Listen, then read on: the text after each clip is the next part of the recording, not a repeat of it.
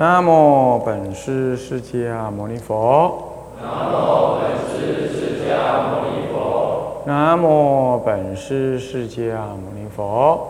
南无本师释迦牟尼佛。无上甚深微妙法。无上甚深微妙法。百千万劫难遭遇。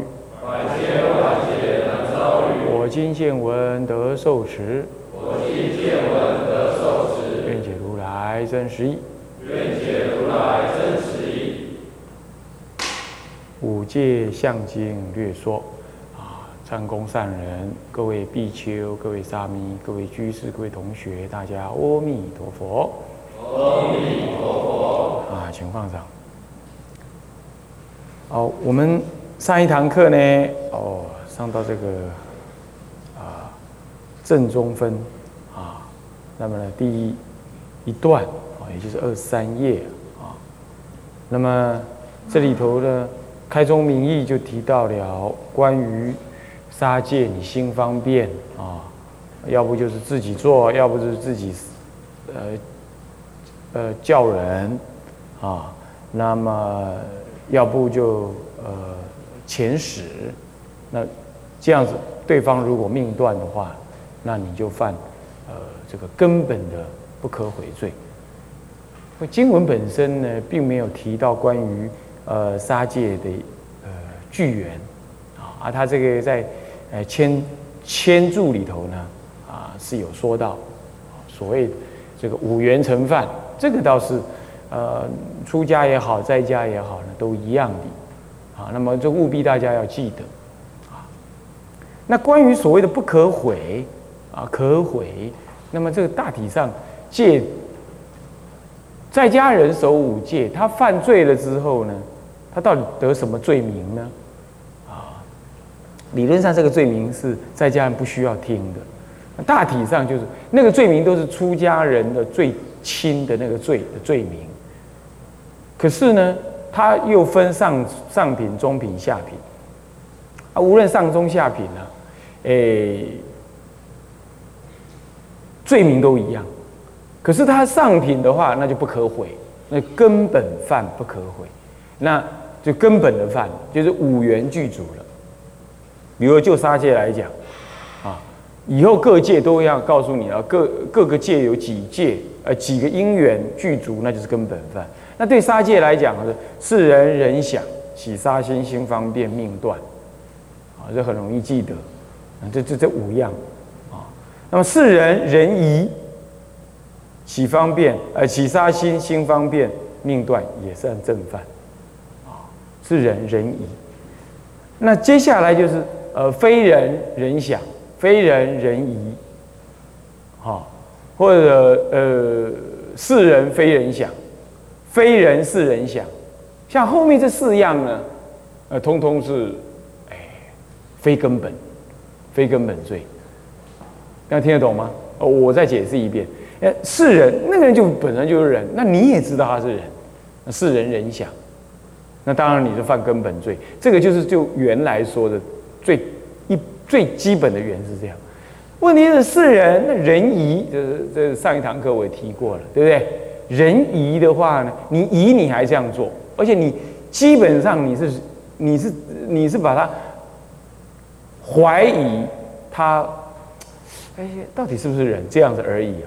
这样子的话，你心还是很恶的，那这还是正犯啊。这个呢，呃，在后面的那个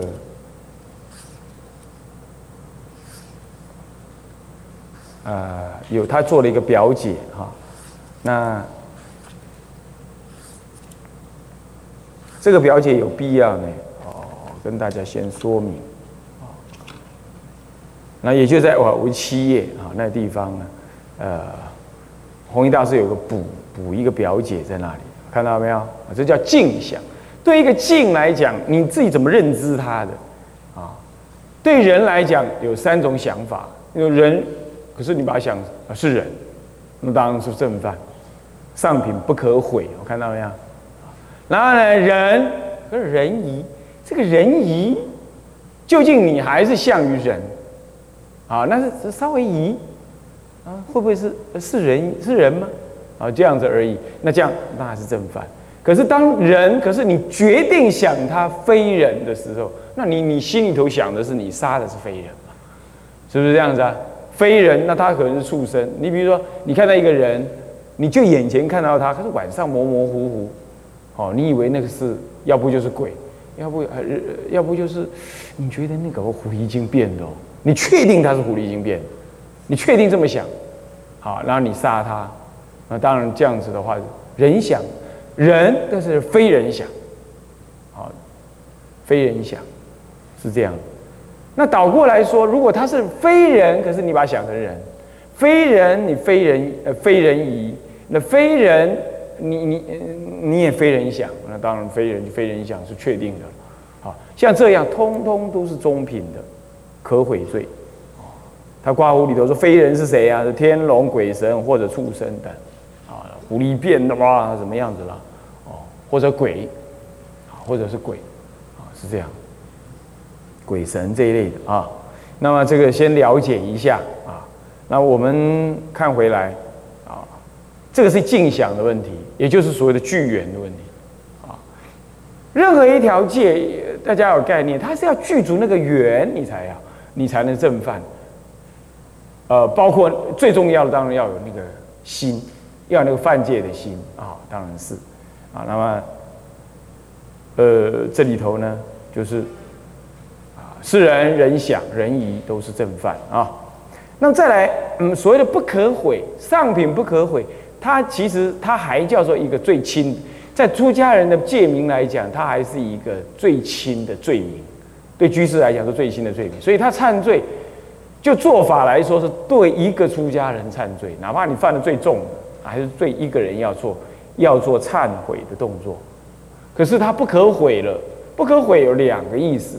第一个就是说，因为你违彻底的违背了你受这个戒当时的誓言，彻底毁破了，啊，彻底毁破，那也就是那个誓言，也就是戒体。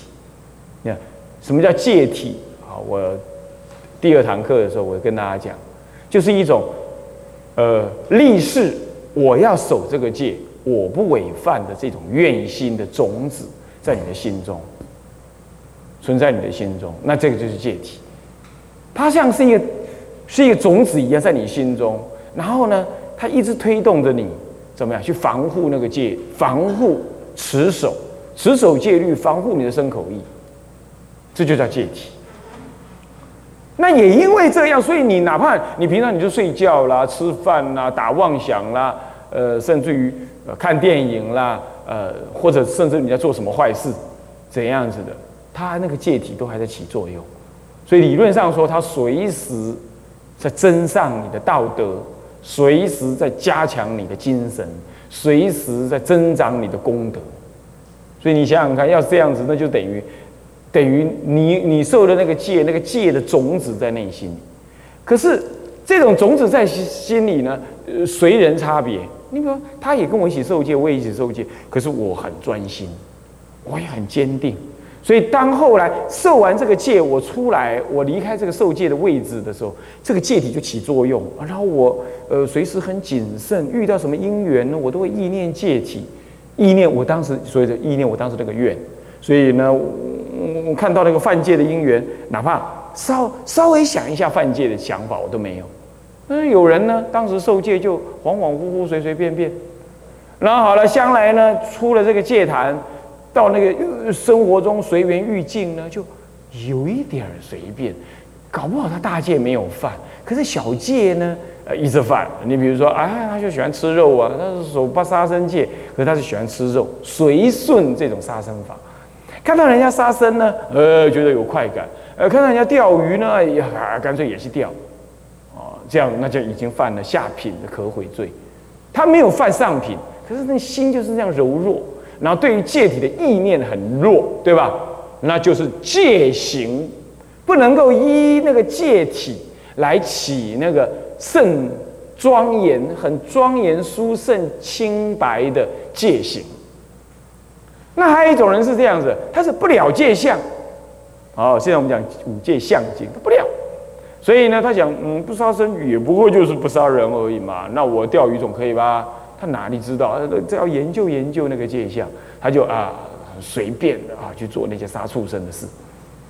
那这样子的话，虽然是因为他不知，但不知仍然有罪，有无知之罪。同时，他所犯的这些杀众生的罪呢，照样是犯轻微的戒，就是下品罪，照样有因果，是这样，这样懂吗？是这样，所以他戒行不够庄严啊。那么戒相不了解，戒行不庄严，所以他那个戒体呢就不光显，就更加的不庄严。那因此，将来他自我守护的力量就弱。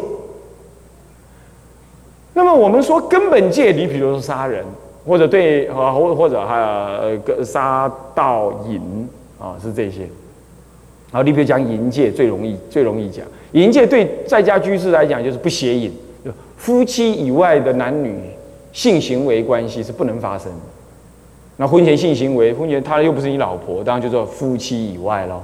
好，那这样，哎，可是呢，我平常就爱看那些啊颠倒的影像、书籍，在网络上乱看那些啊男女男男女情爱之言，啊，那你的心就一直在那里浮动。可所以你看到了。女众庄严的，你就想要跟他行淫，啊，然后就努力压抑，哎，没有说你没有犯，可是你内心里头你一直向于那里地方，那就等于说你一直接近那个犯，所以戒律上讲就是说，哎，根本就是假设就淫戒来讲，根本就是你跟那个非夫妻关系的女人呢有了性行为，可是已经接近了，那你就一直要接近，一直要接近，那就好像说。根本像国王一样，根本界就像国王。那国王他不能孤立一个人坐在那儿，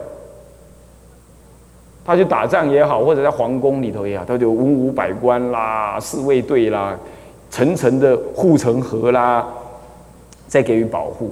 那这个国王呢，才能安稳。那国王比喻做根本界，那那个大臣啦、文武百官啦、禁卫队啦，就比喻小界，是下品罪、中品罪。中品的戒，就比如说这样，那你要保护这个国王，其实你得要先保护，你得要让那些周边的武力呢坚强。意思也就是说，你如果不犯根本戒，你基本上你要去守护那个中品、下品的小戒，这样听得懂吗？你你都杀狗杀的不眨眼了，那你将来杀人会很自在。你呢，天天就是在那网络上看那些色情的东西哦，你。你你最后你你你跟你的女朋友或者是一些女人，你就会啊很随便，因为那个什么，因为那个周边的什么周边的那个将官呐，已经都失去，都被撤防了嘛，对不对？你已经没有那些小兵来防护你这个主帅了，主帅很快就会倒。所以说，一般来讲，戒律是轻重要等词，为的固然不是说啊轻戒，不是说可毁吗？可毁当然是可毁了，问题是你累积很多的可毁，已经把犯小戒都当做随便了，那你的大戒你就很容易危险。除非是出格的人，很超越的人，他是为了利益众生，有时候小戒他会犯，那不得已。你比如过午而食啊，我就利益众生，讲经说法过午啦，或带带法会啊过午啦，这种他利益众生的目的，好这样子，那你就另当别论，不然你就随便了嘛，因为你不意念戒了嘛。你你对小戒不意念，你当然对大戒渐渐就不意念。人的性格就这样，所以小戒不防，大戒不保，也就等于说，西呃护城河文武百官不庄严，那那国君就不不保险。所以现在提到了下品、中品的可毁罪，那就是说他具缘不具足那个因缘。不去除那个因缘，在感觉起来是可毁的。或许你会觉得啊，那比较没关系。是的，但当然有些因缘之下，那当然你偶尔犯了，你不用这么严，不用这么紧张啊，是不必。可是也不要把它想成说啊，那当然那就可以随便。既然要守戒，那就是我们要向于解脱而去。而我在家人呢，我也可以解脱，当然可以啊。啊，那那因此你要这样做，你就要符合你的誓言。所以不可毁，就是毁掉了你的你的誓言，这样听得懂吗？毁掉了你的誓言，所以它破了那个戒体，所以就破戒了，所以它不可毁了，就像石头破了头断了一样。毁破这样子。那呃，失去了什么呢？你当你犯了根本罪的时候，那你就失去了这样子的一个毁票，毁破了你的誓言，根本违逆了佛的这个这个这个是教敕，有违逆了你自己的誓言，所以他啊，这不能毁了，不能再忏悔啊。那不能再忏悔，你要是就像什么，就像死尸一样断头了，那就弃于佛法的大海之边，所以有时候又叫做边罪。不可悔罪又叫边罪，那这个不可悔，他当然还得自己就这件事情来讲也得忏悔，这忏悔完了不能恢复那个戒体的光鲜跟完整，这样听得懂吗？那小中品跟下品的可悔罪啊，杀了狗了，死弄死一只蚂蚁，不小心踩死的，当时下下下品的，那当你的责心忏。故意恶心弄死一只蚂蚁哦，那就那就下品罪，那也是一种可一种下中品的杀生罪。你恶心嘛，哦，那你要忏悔。哎，这一忏悔了，哎，戒体保持光鲜，就戒体的光这个清白啊，两种。从受戒以来不犯，其实又有犯了当忏。这两样呢，呃，你你的戒体会恢复清白。不过这是在可忏的情况，那就不可悔，就是哇没有了，戒体毁破，死而不复生，断头而不复接。那么呢，就像树呢断根，就像石头裂开，就像人断头接不上来，所以弃于佛法大海之边。那这一弃，他再也不能再受五戒、八关斋戒、沙弥戒、比丘戒，当然也不可能受菩萨戒。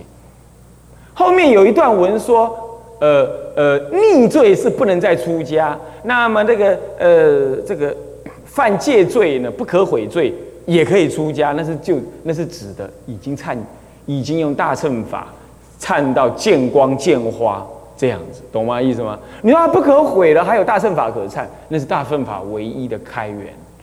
就不可悔这三个字来讲，是就声闻法来说的。就声闻人来看，没有什么。拜佛了，拜忏，见光见花，因此你可以清净这回事，没有。就小圣人来讲是没有的。你要是真的跟小圣人讲说，我犯根本重罪，他会告诉你怎么样？那你就只是忏对我忏悔一下。不过你基本已经不能再受任何八关斋戒，你的五戒也不在身上。好，那你就等着下地狱啊！啊，你就等着这样子而已。他也没有念佛的法门呢。他所以，他没办法能够救你什么，他只能叫你你要好好忏悔，就这样而已。他也不能跟你保证忏悔能怎么样。所以，你看小乘法对众生来讲是亲和力不足的啊，然后没有什么解救的方法，没有了就没有。你你查遍了律书，他就告诉你这个人就要离开。出家人要犯根本，那就叫你离开。他不管你，叫离开了，哎，离开。你问他离开那个那个人，你你你该对他怎么办？他他不会认为怎么办。那想起来就准备下地狱而已。但是对大乘法就不同，大乘法认为一切众生皆能成佛。那么呢，自信里头的清净光明，并不因为一时的无知无明而完全毁破。虽然戒已经没有了，但是他如果真心忏悔到见光见花见瑞相的话，他可以再受戒。这样知道了了解意思了吧？不过这不是容易的事，古来就很少人能这样做，啊，不是容易的事。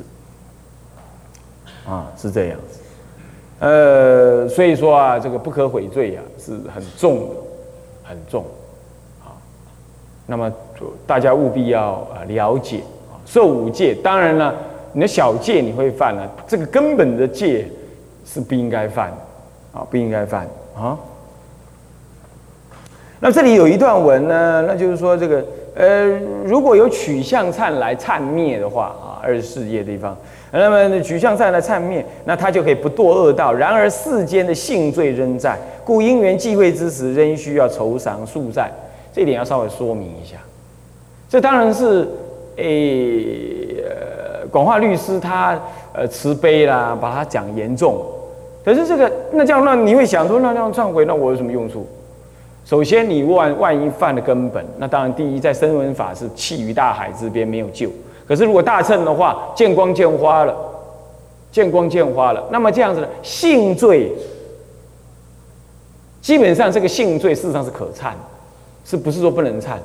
可是呢，它那个因果仍然在，所以你到时候遭的那个果报，并不等于说一命偿一命，不是这样子的。那这样的话，我忏我忏悔就没有没有什么效果啦。杀人一命，一定就用一命来偿，是不是这样子啊？是不是这样子啊？是不是啊？不是的，千万不要把认为那这这是机械的因果论。佛法不是讲机械的因果论啊。杀人一命，用一命来偿，那可能是某种声闻人，某一类的声闻人才这么认知的。你要知道，我们今天如果说要吃一块盐巴，我可以一块整个盐巴吃下去，哇，那非常咸。虽然很快就吃下去了，很咸，可是我也可以把盐巴溶在水里慢慢喝，我加水稀释，我慢慢喝。所以说，我犯了一个根本戒也好，什么戒都一样，我做了一个什么样的事情，我他那个因果，因果本身是不会消失，没有错。可是他用什么方式来表现一个一个回报的样子，那要看你的心。你忏悔的越深重，将来你受的果报越轻。